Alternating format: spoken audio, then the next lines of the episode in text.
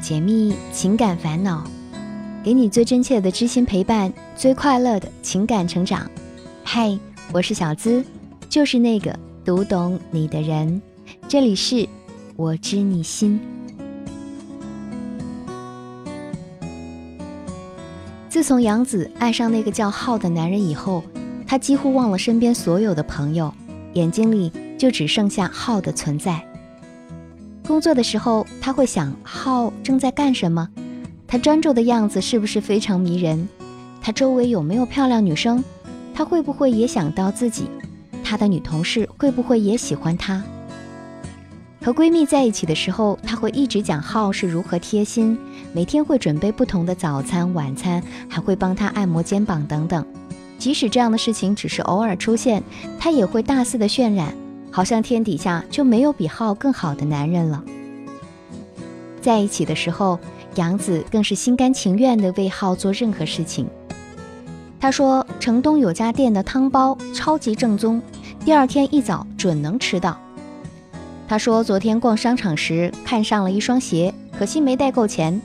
第二天下班，杨子就一定会买回来。”他说：“最近压力太大，睡眠也不好，安神茶也会准时出现。”总之啊，只要是和浩有关的事情，杨子都记得清清楚楚，不会有丝毫差错，也不会有丝毫怠慢。但是，只要浩一次不回他的信息，他就会连发好几条，直到他回为止。打不通电话的时候，他更是连环夺命 call，有时候能一直打几十个。而且他还特别容易疑神疑鬼，总觉得浩会被别的女人抢走。所以，就算两个人发生口角，也总是他忍不住先道歉，害怕失去他。朋友们都说他爱得太满，都要变得不像他了。可是杨子却不在意，他觉得只要有浩在，他就拥有了整个世界。可就是他那么用心的去对待的浩，也开始慢慢的在躲着他，对他的态度也是一天天冷淡，好像和他在一起根本就没有那么快乐。杨子很伤心，可是他越来越控制不住的想要把浩抓在身边，似乎只有这样，他才能安心一些。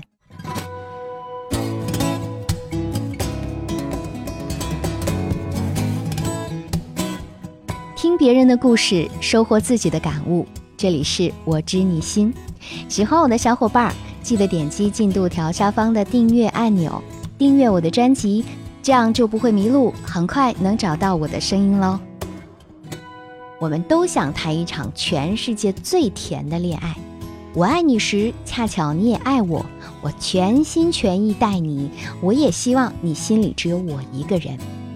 但是现实中会有很多这样的女孩子，长相并不差，追求者也不少，平时看起来是个独立有主见的人。但是，一旦喜欢上一个人，或者接受了某个人的追求，就会变得很缺爱，满脑子里想的都是每分每秒和他在一起，想成为他的唯一，又爱吃醋，就算他随口提起的一个女生的名字，都会问得一清二楚。好像每段感情都这样，时间久了，男生就受够了，渐渐的疏远他，女生也明白这样是不对的，但就是控制不住自己。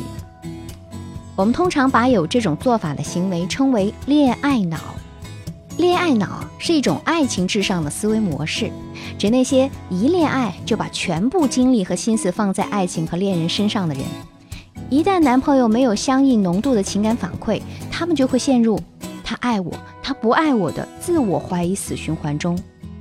有恋爱脑的女孩子大多会有以下这些表现，可以听听看哦。第一。会变得极其感性，一旦恋爱，男生就变成了自己的全世界。他的一通电话可以让你食不下咽，也可以让你喜笑颜开。第二，和别人聊天时聊不到三句，就强行尬聊到恋爱和男朋友，男朋友就是一切，会忍不住想要全世界都知道。第三，当男生冷淡自己的时候，一会儿觉得我好难受啊，我要怎样才能让他更爱我呢？我是不是应该对他再好一些，再主动一些？一会儿又觉得不行不行，我要理智，我不可以爱得这么卑微，这样只会让他看清我。第四，很容易被感动，男生犯再大的错，哪怕是一次又一次突破你的底线，但只要被他甜言蜜语的哄两句，给点甜头，你就很快会原谅，笑逐颜开，并相信他是真心悔改。第五，只要失恋，仿佛自己的全世界都崩塌了，甚至会自杀、拼命等等来伤害自己，还有可能从此一蹶不振。可是，如果爱情会让我们失去自我，患得患失。这样的爱情得来又有什么意义呢？张继科在某档综艺节目上分享了一下自己的恋爱观，在讨论是不是喜欢异性很粘人这个话题上，张继科的观点是：如果是两个人在谈恋爱这种时间里面，一上来就粘人的，我觉得是正常，因为他在乎你。随着时间延长，如果他还是用不同的方式粘着你，我觉得那就是对你的一种不信任。信息回慢几分钟，连续信息就来了，不打断你跟他的联系。这跟我们所说的恋爱脑女生啊是属于同一类型。恋爱脑其实就是一种痴迷病。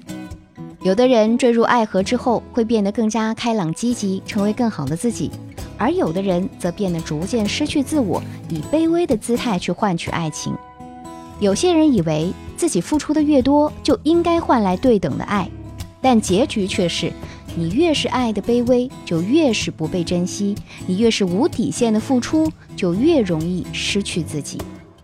高晓松曾说过：“最好的爱情是两个自由的灵魂相爱。”那么，我们该怎么做才能摆脱恋爱脑呢？给大家几点建议吧。第一，尽量分散关注点，降低敏感度。生活中其实有很多很多值得我们去做的事情，不要总是只围着对方转，它并不是你活下去的唯一。你的生活除了谈恋爱，难道就不可以有更精彩的事情了吗？张继科表示，恋爱初期可以接受女生粘人，但后期需要给彼此更多独立的空间。他还坦言，过度粘人是不信任的表现。爱一个人最好的方式，其实就是要学会给予对方适当的空间。当你给一个男人留出一定的空间，让他可以自由自在地追逐自己梦想的时候，你也可以去做自己真正喜欢做的事情。这其实是双赢的一种选择。你可以多交几个朋友，学习别人的相处模式，多看书，增加知识面和内涵，多练习瑜伽，保持心平气和的同时提升身材和气质。我们要学会把时间平均分配给你的生活，让自己的空间丰富多彩起来。并不只是围着他转，而在学习和交流的过程中啊，你的社交价值和个人价值自然就会在无形中慢慢的提高，进而你也能找到自信心，降低自己对小事的焦虑和敏感度了。总之呢，爱一个人之前，最重要的是，请先学会去爱自己。第二，写日记法，告诉自己哪些行为要改变。美国国立卫生研究院的一项研究发现，以日记的方式写下目标，能够刺激脑底网状激活系统细胞。目标越详细，心理蓝图就会越清晰，目标就越可能会实现。其实，很多女孩子在用不恰当的方式表达爱意的时候，她本身是有意识的，她们知道自己在做什么，也知道那样做不对，但就是控制不住自己。就像有的人喜欢买买买的网购一样。必须点下鼠标键，心里的那个按钮啊，才能放松，才会觉得不那么焦虑。科学的建议就是，在改变的初期，我们不要逼迫自己直接从行为上做出改变，而是尽量将自己不恰当的行为，你客观详细的写在纸上，并清晰明了的给自己这些行为纠错，提示下次不要再做出同样的事情。任何事情强行改变都是很困难的。我们可以一点一点来，同时也可以让恋人加入，告诉他你只是不想失去他，而不是想要损害你们之间的关系。比如你在改变的时候，你可以告诉他，如果你能早一点回来陪我，我就不会那么害怕孤单了。也可以加入奖励机制，每进步一点就给自己一个奖励，可以是毛绒玩具，也可以是男友的爱心晚餐。这样不仅可以慢慢的改变自己。还能增加两人之间的亲密感，让你们更加接纳和包容对方。第三，注重培养兴趣爱好，专注自我提升。恋爱中的很多问题啊，其实都是可以用自我提升来解决的。因为女生们担心的多数问题都是由怕对方不爱自己而产生的。恋爱心理学表明，依靠软磨硬泡得来的关系，即使能够成功发展为情侣，后续也是会有这样或者是那样的矛盾的。而真正能够让两人一直走下去的秘诀，其实只有四个字：相互吸引。当你光环傍身，把自己的人生经营得明明白白时，根本无需多加讨好，对方就会身不由己地想要靠近你。